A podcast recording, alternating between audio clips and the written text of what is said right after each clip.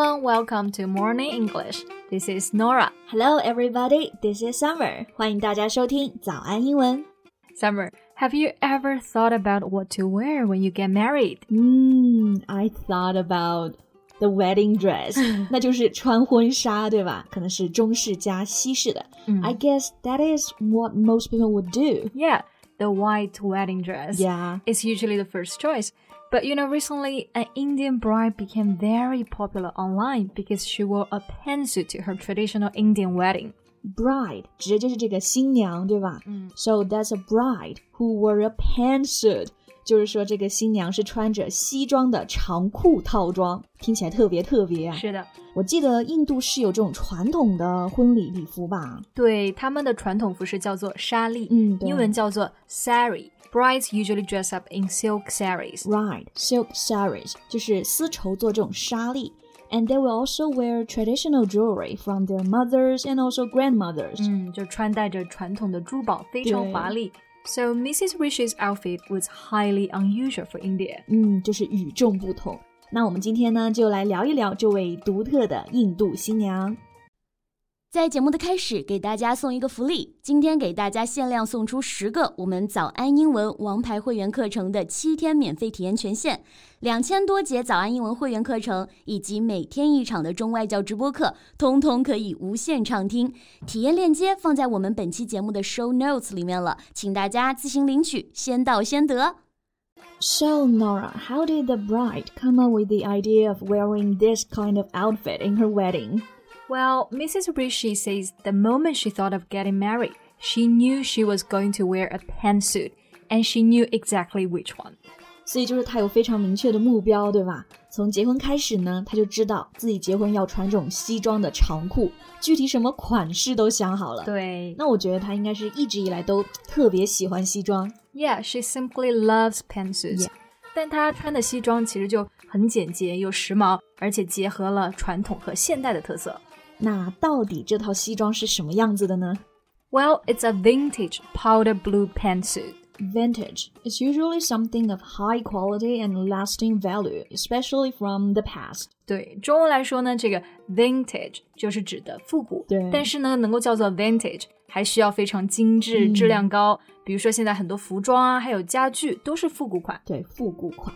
那我们刚刚讲的这个服装的颜色呢是 powder blue。powder 就是粉末， 那这个 powder blue 其实就是浅蓝色的意思。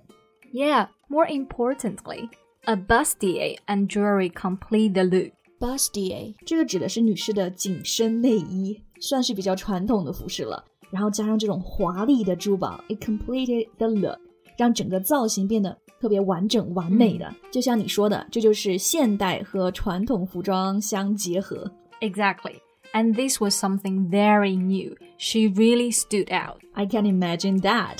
People may have never come across an Indian bride dressed like this. Yeah. 那刚刚讲的一个短语就是 stand out，本意就是站出来，它的引申含义呢就是非常突出。 Right，哎，我还想到一个问题哦，那新郎知道他的新娘会这么穿吗？因为我感觉印度还算比较传统的，很多家庭只准他们的女性穿裙子。 Yeah, but the groom said when he first saw her, he didn't even notice at first that she was wearing trousers. All he noticed was how stunning she looked. 哇哦，听上去很甜蜜哦。嗯 Stunning 就可以用来形容一个人特别美，而且是美到让人昏厥、晕倒的那种美。所以就是呢，新郎只注意到新娘到底有多美，其实都没有意识到她穿的是裤子。对，不过其实大家如果看照片就可以知道，真的是又美又飒。 Alright, actually, I just searched her photos. She looked angelic, absolutely gorgeous. I know, right? Yeah. Angelic，那这个单词呢就是 angel，天使，后面加了一个 i c，表示呢像天使一样的，对也是来形容一个人特别的好看。像仙女下凡。but I just noticed that in the comment section of some posts, trolls began trashing her. Yeah, trolls are everywhere. They said she had brought a bad name to Indian culture. 简直就是难以理解啊。Trolls 这个单词在之前节目里有讲过，然后给大家复习一下啊，指的是呢网络上的喷子，喜欢攻击别人。对，攻击别人呢，这个地方我们可以用到一个词 trash。那大家都知道有一个意思就是垃圾，垃圾对但是当动词的时候呢，就是可以表攻击、批评，等于 criticize。对，那些喷子啊这么说他，说他给印度呢带来了坏名声。And they warned her husband that he was stuck with an attention seeker who would do anything in the name of feminism. That's a really stupid comment. Attention seeker 指的就是渴望关注的人，嗯那 feminism 就是指的女性主义。那我觉得为什么穿裤子就是代表他渴望关注了，而且他还说他们是为了女性主义不择手段。简直就是在黑女权了。嗯 And you know, in India, men wear pantsuits at weddings all the time, and nobody questions them. Exactly. But when a woman wears it, then it gets everyone's goat. Yeah. 本来印度男性嘛，在婚礼上呢，就是一直都在穿这种长裤的套装，但是没有人质疑他们。可是女性这么穿的时候啊，大家就开始哎，开始觉得不一样了，不行。 So to get someone's gold，这个表达不是字面意思啊，得到某人的山羊， 而是指呢，it means to annoy and arouse someone to anger，这是激怒、惹怒别人。对，不过其实女性在穿裤子这件事情的抗争上面啊，远远不止在印度有这样的事情。 Yeah, yeah. I was really surprised when I know until 2013 it was illegal for women to wear trousers in France. 是的， 不过呢，法国女性不允许穿裤子是拿破仑时期的法律了。嗯然后后面呢就被人们给遗忘了，只是在一三年的时候，他们就突然想起来，然后就废除了。不过在那之前，法国的女性也还是可以穿裤子的。I see. But also in some schools in Korea, female students were only recently told that they could buy a set of trousers to replace the skirts. That's right。的确呢，在韩国的大部分的女学生啊，她们都是穿裙子。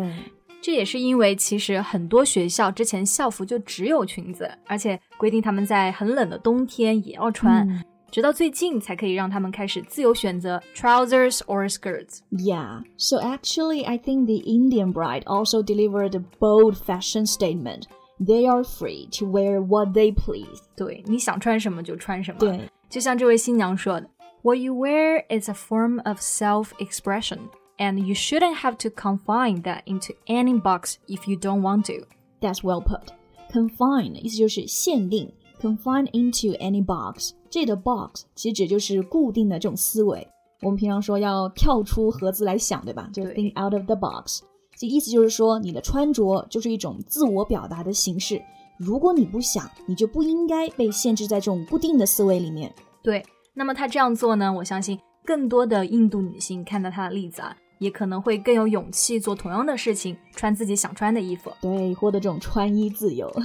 那我们今天呢，关于这位又美又飒的印度新娘讨论就到这里啦。That's all for today's podcast. This is Nora. Thanks for listening. This is Summer. See you next time.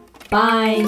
今天的节目就到这里了。如果节目还听得不过瘾的话，也欢迎加入我们的早安英文会员。